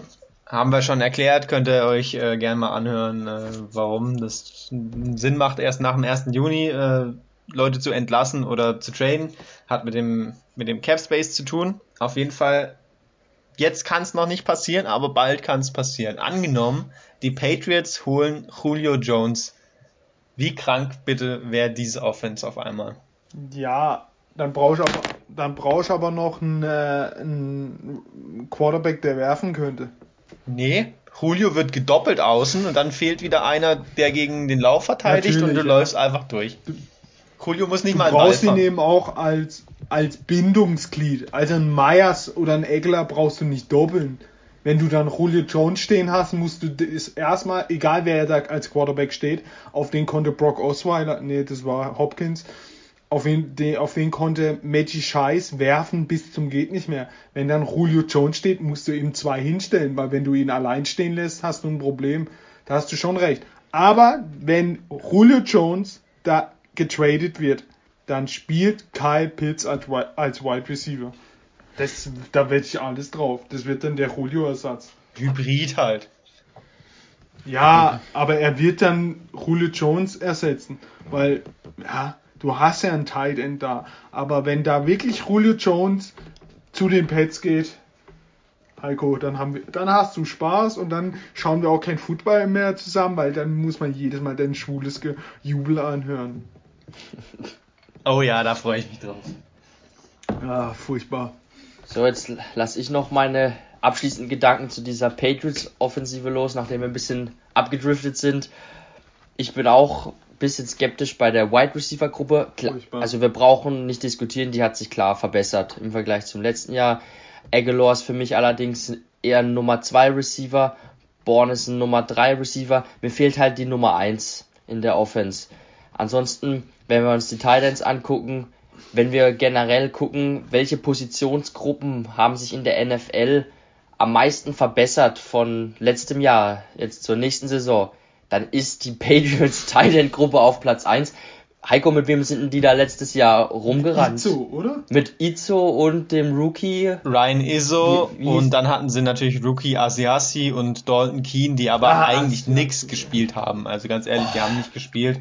Ähm, Patriots waren auch äh, dead last in äh, Tight End, äh, eigentlich alles. Also Receptions, Targets, Ja, alles. ja. Zwei Tight Ends, die Sie 40 waren- Millionen Ja, sie waren auch, glaube ich, im sowas von abnormal weit hinten in äh, Aufste also Ja, mit Spielzügen Tight mit 12 Personnel, also mit zwei Tight Ends. Warum auch? Da waren sie so weit hinter dem Rest, das ist unglaublich und ich glaube, das werden wir, da werden sie dieses Jahr eins der häufigsten Teams sein Ja, mit werden- zwei Tight Ends auf dem also- Feld. Sie werden also Henry und Die Smith. zwei Namen werden dauerhaft auf dem Blatt stehen. Sie werden, ja, eben, sie werden viel mit zwei Tight Ends und dann auch nur zwei Wide Receivers, denke ich mal, spielen. Also das wird sich drehen und die Tight Ends sind geil. Also das Duo gefällt mir richtig gut, Henry und Smith. Und ja, die O-Line ist halt die Sahne. Da träumen Bears-Fans und Seahawks-Fans von so einer O-Line von seit Ja. Jahren. Also da gibt's gar keinen Schwachpunkt. Top. Und die Running Backs, ja, finde ich auch gut. Ich glaube, bin mal gespannt, wer da so ein bisschen der Leadback wird. Ich könnte mir vorstellen, es wird vielleicht Damian Harris. Ja, wird's, ich, Weil. Sony Michel hat echt abgebaut, muss ich sagen. Kann Ja. mir ehrlich gesagt vorstellen, dass Michelle nicht im 53-Mann-Kader stehen wird.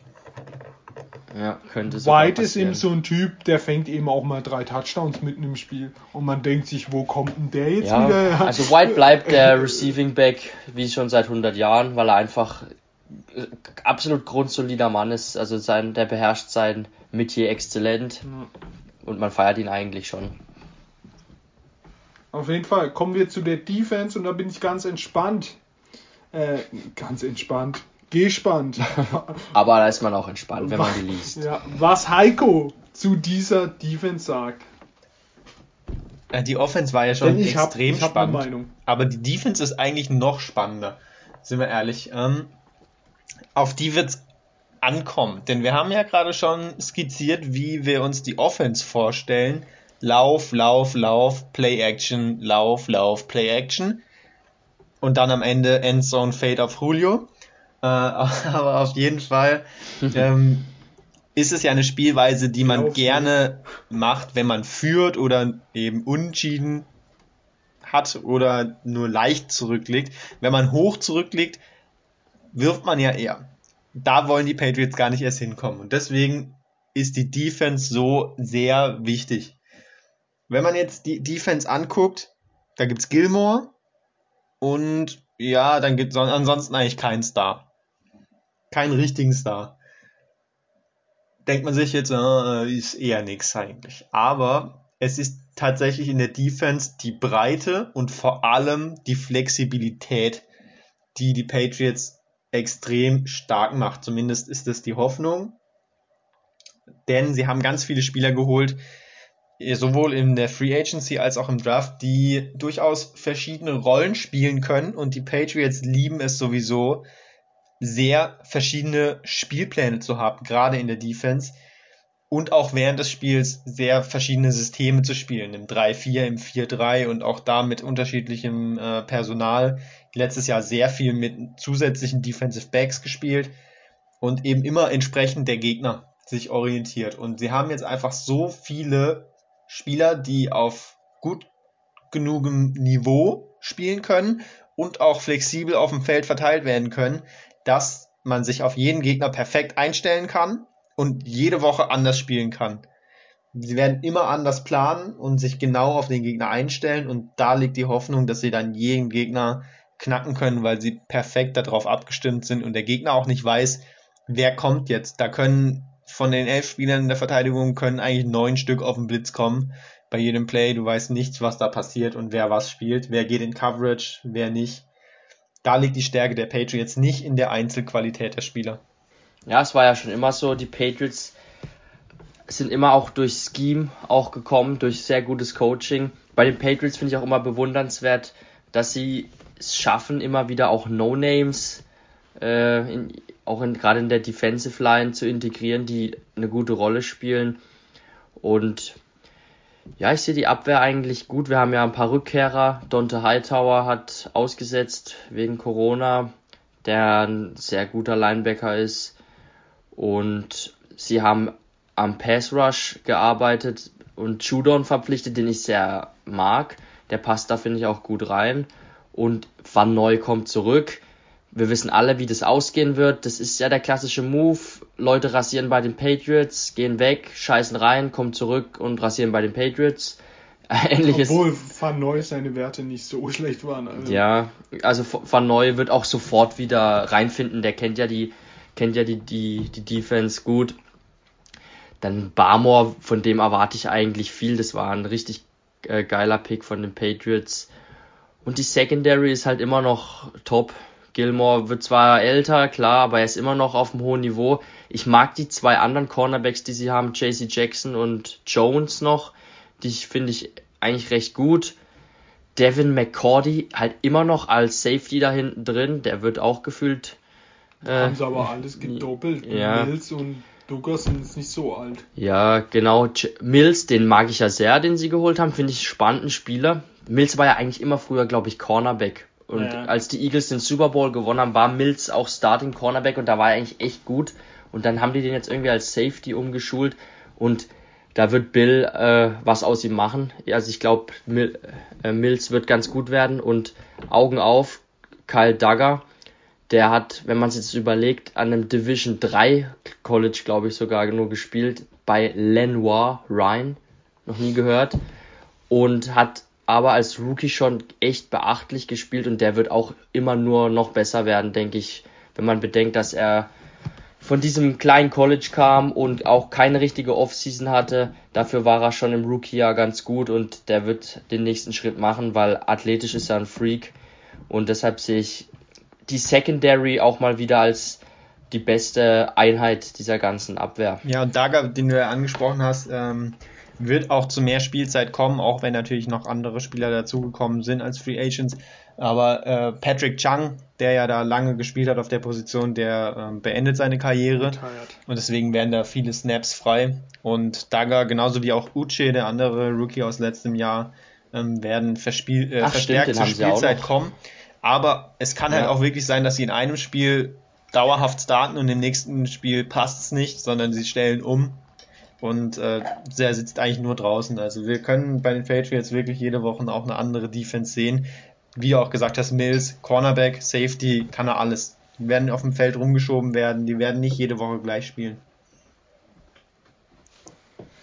Ja, und das Wichtigste an der Pets Defense ist eben ihr Trainer, Bill Belichick. Man sieht ja jedes Mal, wenn die gegen Rookies Quarterback spielen, also da bringen die nichts zustande, weil Bill sie eben so verwirrt mit seinen taktischen Umstellen, Umstellungen, dass die eben Interception ohne Ende werfen. Man hat es dieses Jahr mit Justin Herbert gesehen, der damit ja gar nicht zurechtkam. Ist auch schwierig, weil ja, Bill Belichick hat nicht umsonst fünf Super Bowl Ringe. Und äh, für mich ist die, also von den Namen her, die Defense nicht eine Top 5 Abwehr, aber ich erinnere mich an die letzten Jahren, Jahrzehnte der Pets, sie hatten immer eine der Top 5 Defense. Nicht wegen den Namen, sondern weil dann Bill, Be Bill, Bill Belichick steht. Und jetzt haben sie auch wirklich eine Defense, wo von den Namen her Judon, Hightower, Van Neu, Jackson, Gilmore, da steht schon gute Namen da. Also und äh, für mich ist die Defense, manche überrascht es, aber auch in Fantasy-Sicht eine Top 5 Abwehr.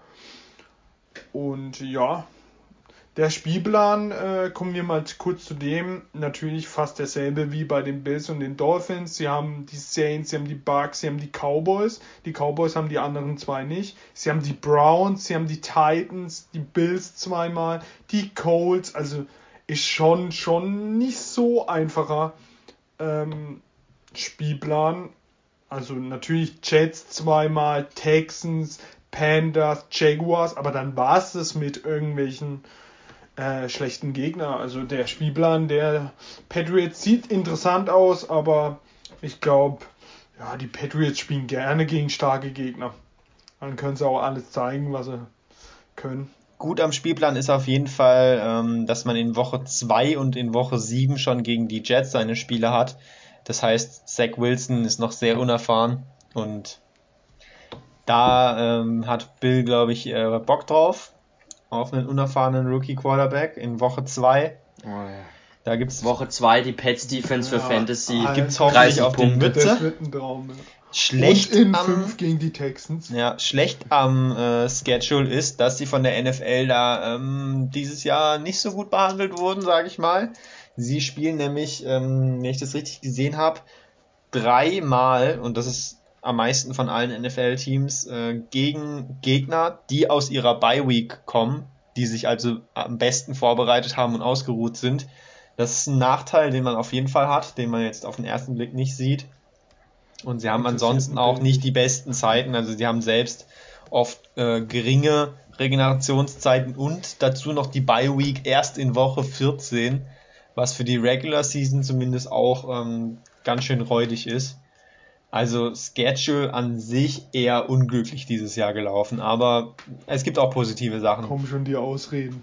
By Week Gate. Komm schon By Week Ausreden. Gate incoming. Bill lässt sich da schon was einfallen. Ja. Wie er seine Gegner in der By Week schwächen kann. Ja, noch zu erwähnen ist das äh, Special Team der Returner Olszewski hat letztes Jahr oft für Furore gezeigt. Ähm, ja, ist paar Mal durchgerannt. Special Team der Pets war gut. Wird auch dieses Jahr wahrscheinlich wieder gut sein. Was sagt Heiko zum Kicker der Pets? Kennt er ihn überhaupt? Ähm, ich kenne ihn noch nicht. Zumindest den, der ähm, am Ende im Roster stehen wird. Wahrscheinlich ist es weiterhin Nick Folk, der ja ganz verlässlich gekickt hat eigentlich. Äh, ich war überhaupt nicht überzeugt von ihm eigentlich am Anfang, aber er hat es ganz gut gemacht. Über 50 Yard ist es ja, halt ein großes Gamble aber alles, was an die 50 Jahre dran geht, trifft er eigentlich schon ziemlich zuverlässig. Ähm, ist jetzt kein Justin Tucker, aber zuverlässiger Mann soweit. Dazu hat man ähm, einen guten Longsnapper in Joe Cardona, eigentlich einen verlässlichen, auch wenn man da jetzt nochmal einen zusätzlich dazugeholt hat fürs Camp, um zu testen. Aber ich denke, Cardona wird sich da weiter durchsetzen. Ist ein Veteran, ein guter Mann. Und Panther Jake Bailey ist wirklich eine Rakete. Auch noch jung. Ähm, der haut geile Punts raus, also da ist kein Problem. Dann, wie du gesagt hast, ähm, All-Pro letztes Jahr Returner mit Olszewski. Ähm, da, Special Teams ist kein Problem. Da haben sie ja natürlich auch noch ihre Top-Leute, die jetzt nur für das Tackeln und als Gunner und so eingesetzt werden. Also Special Teams, Patriots auch vorne mit dabei auf jeden Fall. Kommen wir zu den New York Jets. Die New York Jets. Eben, wie du hast schon gesagt, im Draft viel vorne gewesen und dann kommen auch die vier Namen, Namen zustande mit äh, Zach Wilson, Carter, der Running Back, Elisha Moore, den Felix so liebt und Vera Chaka, der Guard. Und dann äh, sieht man da eigentlich schon eine ja, richtig gute O-Line mit äh, Beckton, der letztes Jahr als First-Round-Pick galt, also geholt wurde, der, sich, der eine richtig starke Saison hatte. Auch wenn die Jets nicht so gut waren, er war gut. Die O-Line sieht jetzt auch mal deutlich besser aus als letztes Jahr. Sie haben den Quarterback der Zukunft, sie haben den Running Back der Zukunft. Sie haben mit dem Running Back noch ein erfahrener Tevin Coleman, auch wenn wir alle nichts von ihm halten. Aber ja, als zweiter oder als äh, ja, ein bisschen älterer Running Back in Ordnung. Die Wide Receiver Gruppe ist äh, ja auch ordentlich mit Corey Davis, den sie geholt haben von den Titans, Denzel Mims, Denzel Mims letztes Jahr getraftet. Haben wir gefeiert, ist ein, ein Pferd. Und dann hat man noch den schnellen Crowder und Elisha Moore. Felix, Offensive sieht eigentlich gut aus. Offensive sieht deutlich besser aus als das, was Sam, also mit dem, was sich Sam Darnold darum geschlagen hat die letzten zwei, drei Jahre. Ich denke, sie haben es vom Ansatz her gut gemacht. Also sie haben den Quarterback geholt und haben dann auch die nächsten Picks direkt in die Offensive rein investiert, um ihm, um ihn zu unterstützen. Da haben sie auch aus den Fehlern, denke ich, gelernt, die sie gemacht haben mit Sam Darnold. Die O-Line sieht jetzt mal nicht so verkehrt aus. Beckton ist ein guter Left Tackle, der wird im zweiten Jahr äh, auch das nochmal weiterhin bestätigen, denke ich, dass er ein guter Mann ist. Vera Tucker ist ein sicherer Guard Prospect, ähm, dass sie dafür zwei Drittrunden-Picks abgegeben haben, um ihn zu holen. Das haben wir ja schon gesagt, also ich halte davon nichts. Trotzdem ist er ein sehr guter Spieler. Ansonsten McGovern als Center. Lewis, welcher Lewis ist das? Ich weiß gerade gar nicht, der rechte Guard. Nicht der, wo zu den Seahawks ist. Ja, das weiß ich auch. weiß es jetzt gar nicht. Der rechte Tackle halt Fan ist ein Schwachpunkt. Ähm, ja, aber ansonsten die Receiver sind, sind gut. Davis ist äh, war immer die Nummer 2 bei den Titans. Es wird dort Alex Lewis. Alex Lewis. Okay. Ja, ist zu Davis. War bei den Ravens früher und seit 2019 Viertrunden-Pick. Okay. Also, also, ist jetzt nicht so besonderes. bekannt, ehrlich gesagt. Davis wird in die Nummer 1 Rolle rutschen. Aber. Ob das so schlau ist, ich weiß es nicht. Ja, aber ich, kein, ich, das ist einfach kein erster Wide Receiver, das ist ein zweiter, aber niemals ein erster.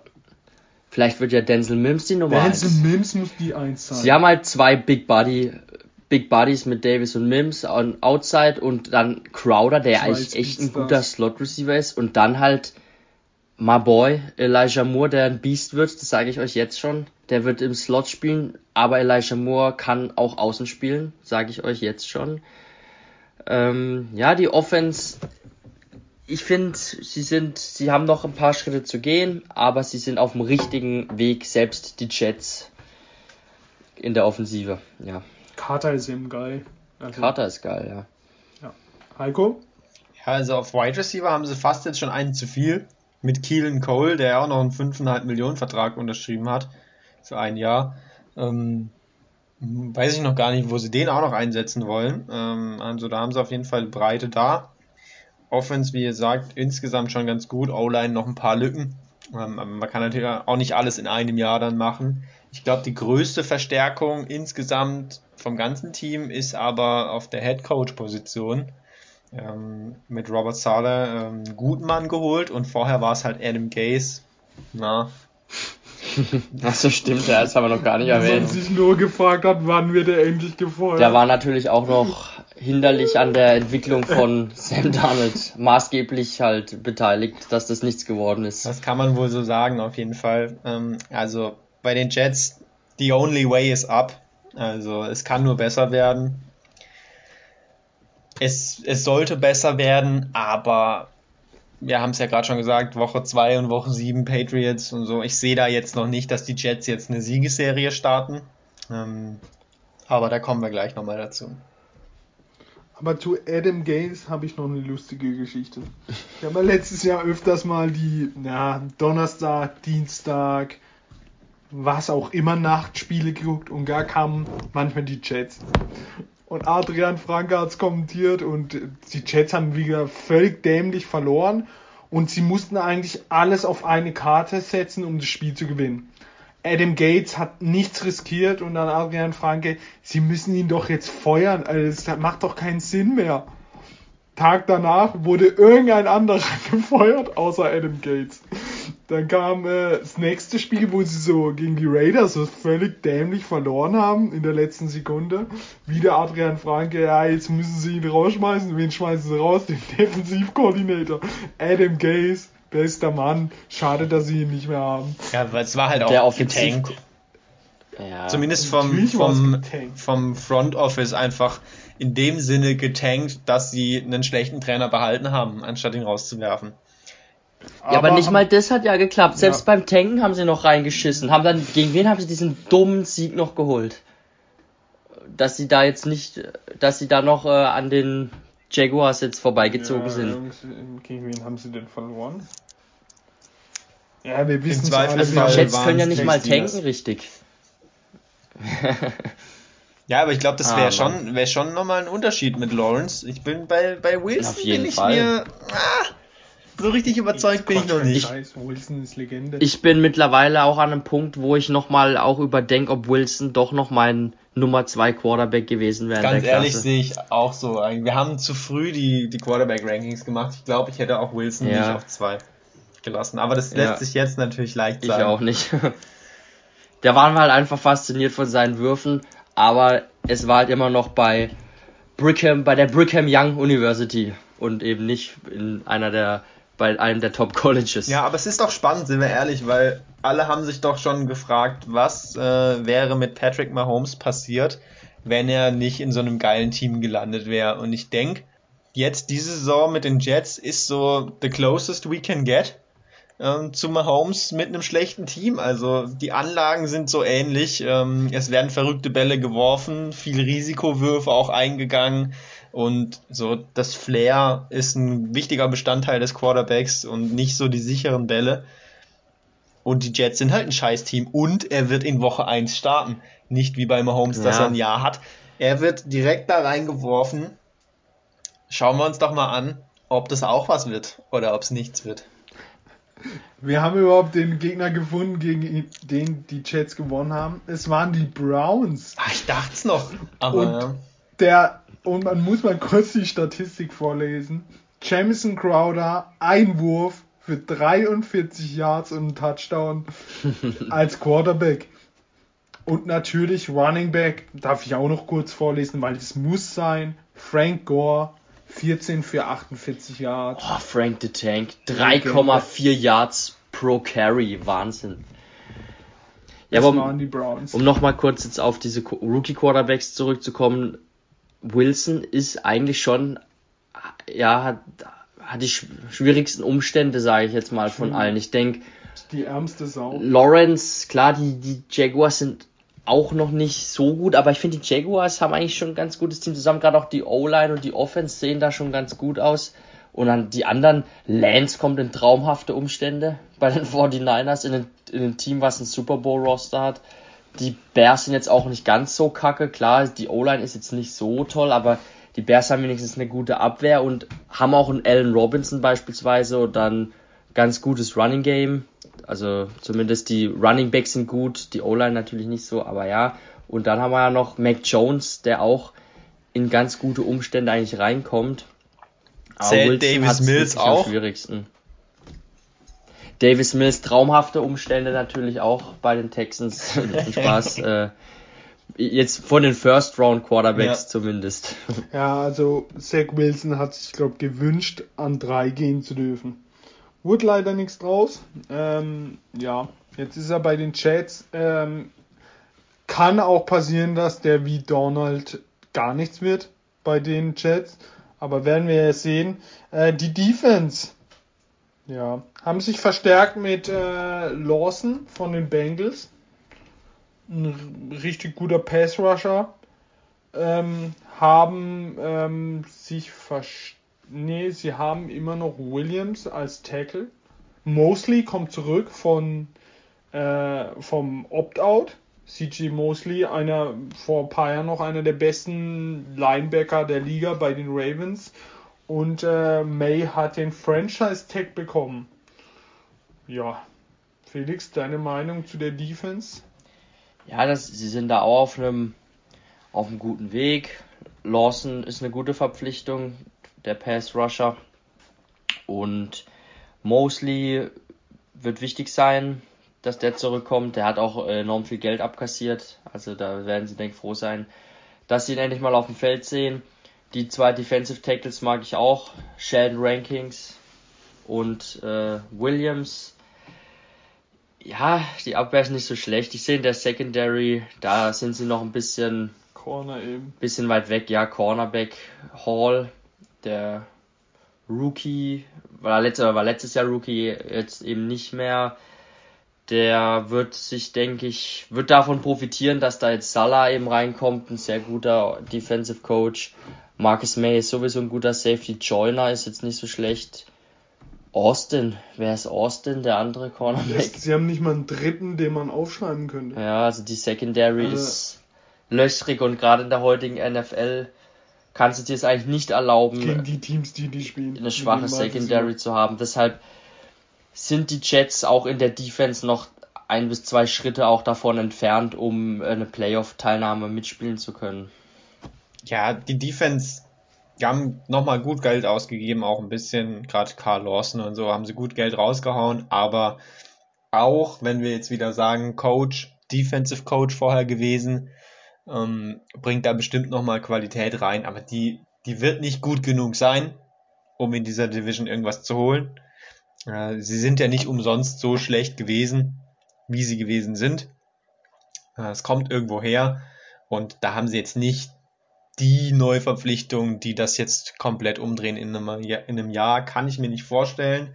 Ähm, ich glaube, die werden schon noch ganz gut verprügelt werden. Ja, der Spielplan, du hast ihn vorhin schon angesprochen ekelhafter Spielplan. Man spielt zweimal gegen die Bills, zweimal gegen die Patriots, gegen die Titans, gegen die Saints und am zweitletzten Spieltag gegen die Bucks. Dazu kommen noch zweimal die Dolphins, also Falcons, Broncos, die eine ordentliche Defense haben. Also für Zach Wilson wird es lustig, wenn man in den, ja, an Spieltag 2, 3 gleich mal gegen die Pets und die, gegen die Broncos Defense ran muss. Ha, da hat man ja schon einen Teil der NFL erlebt. Also Defense-Teil, gegen die man als Rookie Quarterback nicht so gerne spielt. Aber kommen wir zu unseren Rankings. Ich lasse mal Herr Heiko dir da Vortritt. Wo, wen rankst du auf 4? ja, äh, das ist natürlich eine absolut, eine absolut berechtigte Frage. Ähm, ich denke, wir können sagen, dieses Team ist das Literaturverzeichnis äh, ihrer Division und zwar, weil sie immer hinten stehen.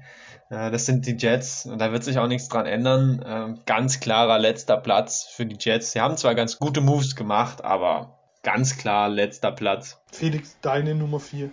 Ja, zunächst mal äh, ein epischer Vergleich ja, mit war, dem Literaturverzeichnis. War, war Wahnsinn. Das ist hat mir unser Lehrer hier. Ja, das, sowas gefällt mir einfach. Und ich sehe natürlich die Jets auch auf Platz 4.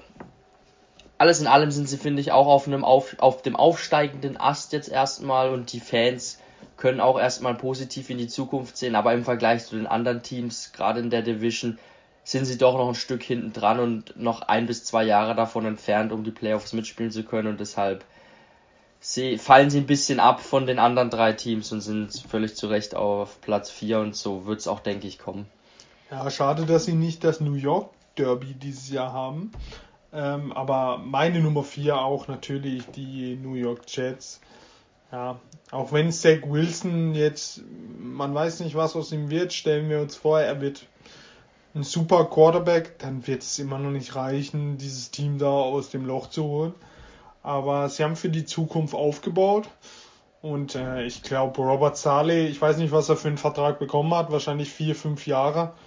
Der soll ja auch für die Zukunft da was aufbauen und nicht nur dieses Jahr.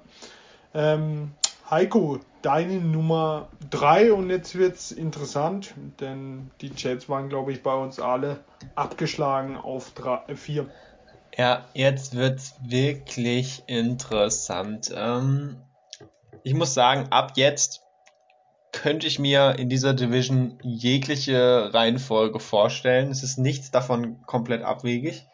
Und ich glaube auch, wenn man jetzt nochmal anguckt, letztes Jahr war der Rekord, die Bills hatten 13 Siege, die Dolphins 10 und die Patriots 7. Ich glaube nicht, dass es so deutlich sein wird dieses Jahr. Es wird alles enger werden zwischen diesen Teams.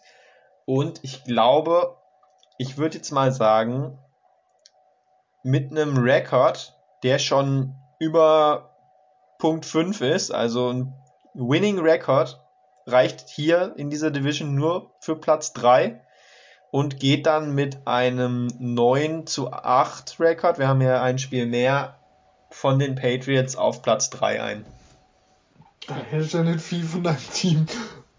Ja, es ist, ist schwierig zu sagen, ähm, wie viele Siege man dann wirklich macht, weil die Gegner eben die vier Spiele gegen die Bills und Dolphins, die sind schon schwer und dann spielt man auch früh noch die Buccaneers und auch noch andere gute Teams und ob man jetzt ähm, auch so Gegner wie die Cowboys einfach aus dem Stadion klopft, dann um dann auf 10, 11, 12 Siege zu kommen, ist jetzt nicht so klar, gerade weil die Quarterback-Situation natürlich so ist, dass man sich da in so einem Übergang befindet. Wenn ich jetzt die Hälfte der Saison mit Cam spiele und die andere dann mit Mac, wie viele Siege mache ich dann in der Saison? Also es ist nicht abwegig, dass sie die Division gewinnen, wie gesagt, aber es wird sehr eng und ich glaube, von der Chance her stehen sie noch einen Ticken unter den anderen. Ist sehr sch schwierig. Ich habe jetzt auch die ganze Zeit schon, während wir die Folge aufnehmen, mir überlegt, wie ich die Teams, in welcher Reihenfolge ich sie rank und ich nehme aber ein anderes Team und ich nehme die Dolphins auf drei einfach aus dem Grund, ähm, weil ich bisschen skeptisch bei Tour bin und auch bei der Offensive Line bin. Und ich glaube, dass die Patriots dieses Jahr ein Tick stärker sein könnten als die Dolphins, auch wenn ihre Abwehr und gerade ihre Secondary monströs ist. Aber ich gehe mit den Dolphins auf drei. Ich sehe die Patriots ein Stück über den Dolphins dieses Jahr. Ja, ich gehe wie Felix der hat es eigentlich schon gut angesprochen. Die Defense ist stark, die werden auch die Spiele mit der Defense gewinnen. Aber ich sehe da absolut nichts mit Tour und den Running Backs. Ich glaube, in der Offensive kommt in den wichtigen Spielen einfach zu wenig gegen die Patriots. Und wenn ich da auch einen Rekord festlegen könnte, ich glaube, sie verlieren gegen alle guten Gegner. Ich glaube, da verlieren, gewinnen sie kein einziges Spiel und gehen dann mit 8 und 9 zum Ende der Saison und äh, ja, also wird dann Watson jetzt spielen, würde ich sagen, yes, mhm. auf geht's Richtung Playoffs, aber mit Tour, also und wenn Tour schlecht spielt, kommt Reset. Ja, wow, das gibt mir jetzt, also dann spiele ich lieber mit Fitzmagic. Und darum die Dolphins bei mir auch wie bei Felix auf der 3. Heiko, deine 2? Ja, meine zwei sind dann eben die Dolphins und ich glaube nämlich einfach auch, dass ihre Secondary halt auch einfach richtig, richtig gut ist und ihnen die Spiele gewinnen wird, wenn Tua sie nicht herschenkt. Und ich glaube, als Game Manager kann er sich schon beweisen. Das kann er eigentlich. Ähm, das, aber ich, wie gesagt, ich sehe es ganz knapp. Also mit einem Sieg mehr, wenn überhaupt, vielleicht auch einfach mit dem gleichen Rekord. Ähm, und nur den, den Tiebreaker dann vorne, die Dolphins. Also ich sage jetzt mal Sie machen wieder zehn Siege wie letztes Jahr, damit aber auch gleichzeitig eine Niederlage mehr äh, als letztes Jahr durch das zusätzliche Spiel, aber holen sich dann knapp Platz zwei. Reiche weiter an Felix. Ja, bei mir die Patriots eben dann auf zwei. Ja, sie haben gut reingeballert in Draft und vor allem Free Agency und das Team sieht jetzt deutlich besser aus als letztes Jahr und Bill Belichick ist immer noch ein einer der besten drei, vier Coaches in der NFL und deshalb glaube ich, dass sie auch ohne Tom Brady, jetzt im zweiten Jahr ohne Tom Brady, wieder ein bisschen erfolgreicher sein können, als es im letzten Jahr noch der Fall war. Ja, auch bei mir die Patriots auf zwei. Ähm, Ja, einfach weil ich von der Defense einfach viel halte und da schon ein bisschen mehr Offensive hinterher. Also sie haben ja wenigstens ein Run-Game, was sie, also ich würde sagen, wie du vorhin gesagt hast, Run und gute, gute Defense wird der Schlüssel sein. Und dann gehen die in meinen Augen mit ja, 9-8, 10-7 durch. 10-7, sage ich mal. Und dann ist bei uns allen die Nummer 1 die Bills, Heiko. Ja, aber ich, wie gesagt, ich glaube, es wird enger. Sie werden nicht mit 13 Siegen durchgehen und selbst das wäre ja eigentlich schon dann auch wieder, wie gesagt, eine Niederlage mehr. Ich glaube, es werden maximal 12, ich würde sagen eher 11 Siege werden. Sie werden innerhalb der Division auch Spiele verlieren. Mindestens eins äh, gegen Patriots oder Dolphins, wenn nicht sogar mehr. Ähm, es wird trotzdem für Platz 1 reichen, aber in den Playoffs sehe ich dann später auch eigentlich wieder ein relativ eher, eher frühes Scheitern als spät. Ähm, ich sehe sie nicht als absoluten Super Bowl-Kandidat äh, für den Titel. Sind sie meiner Meinung nach nicht stark genug. Ich glaube nicht, dass sie dann außer dem Division-Title noch was zu feiern haben. Ja, da kann ich mich eigentlich dir nur hundertprozentig anschließen, weil ich sehe es genauso. Ich glaube zwar, dass sie die Division gewinnen können, aber ich glaube auch nicht, dass sie wieder 13 Siege holen. Ich glaube, sie werden sogar leicht abbauen. Und ich, ich war ja nie ein großer Josh Allen-Believer. War auch wirklich erstaunt, dass er so eine starke Saison gezeigt hat. Und er soll mir jetzt erstmal beweisen, dass er ähm, solch so ein Level auch mal über mehrere, über, über zwei, drei Saisons halten kann. Da bin ich ein bisschen gespannt, ob er dieses hohe Niveau auch nächste Saison nochmal an den Tag legen kann. Ja, ich sehe es aber wie du und ich glaube auch nicht, dass sie den Super Bowl gewinnen, ehrlich gesagt. Ja, also ich glaube auch nicht an den Super Bowl. Da hocken zwei Teams, die deutlich, also die sie auch im 1 gegen 1 bezwingen. Aber ich glaube, wenn Josh Allen wieder sowas abfeuert wie letztes Jahr, dann dann gehen sie an, also an meiner Stelle gehen sie an 12, 13 Siege durch. Also so schlecht sehe ich sie jetzt nicht. Sie haben auch nicht so einen Spielplan, wo man jetzt sagt, wow, ich würde sagen, sie verlieren gegen die Chiefs, gegen die Bucks, vielleicht einmal gegen die Pets, aber ich sehe die Saints und die Titans nicht in der Lage, die Bills zu bezwingen. Okay, die Titans können sie bezwingen, wenn Derrick Henry einmal wieder ein 200-Yard-Spiel auspackt, aber ja, die Titans, die kann man so leicht bezwingen und da, wenn Allen da einen rausfeuert, dann ja, steht auf der anderen Seite ein Tannehill, der irgendwas reißen muss und darum. Also die Bills sehe ich jetzt nicht so schlecht und ich denke auch, dass sie mit 12, 13 Siegen durchgehen an Platz 1. Aber somit äh, Heiko mit äh, ja, ein anderes Ranking wie ich und Felix. Schon mal interessant. Wir posten das natürlich auf äh, Instagram und ähm, nächste Woche wird dann die nächste Division angestrebt, die auch wieder sehr, sehr interessant ist mit den äh, Ravens, den Browns, den Bengals und den Steelers. Äh, ich glaube, das interessanteste Team im Bremen wird dann die Steelers sein, die dann ähm, ja, letztes Jahr mit 11-0 gestartet sind und dann völlig enttäuscht haben und auch jetzt viele, sagen wir, Transfers getätigt haben. Und ja, dann sehen wir uns nächste Woche wieder mit einer neuen interessanten Division. Bis dann.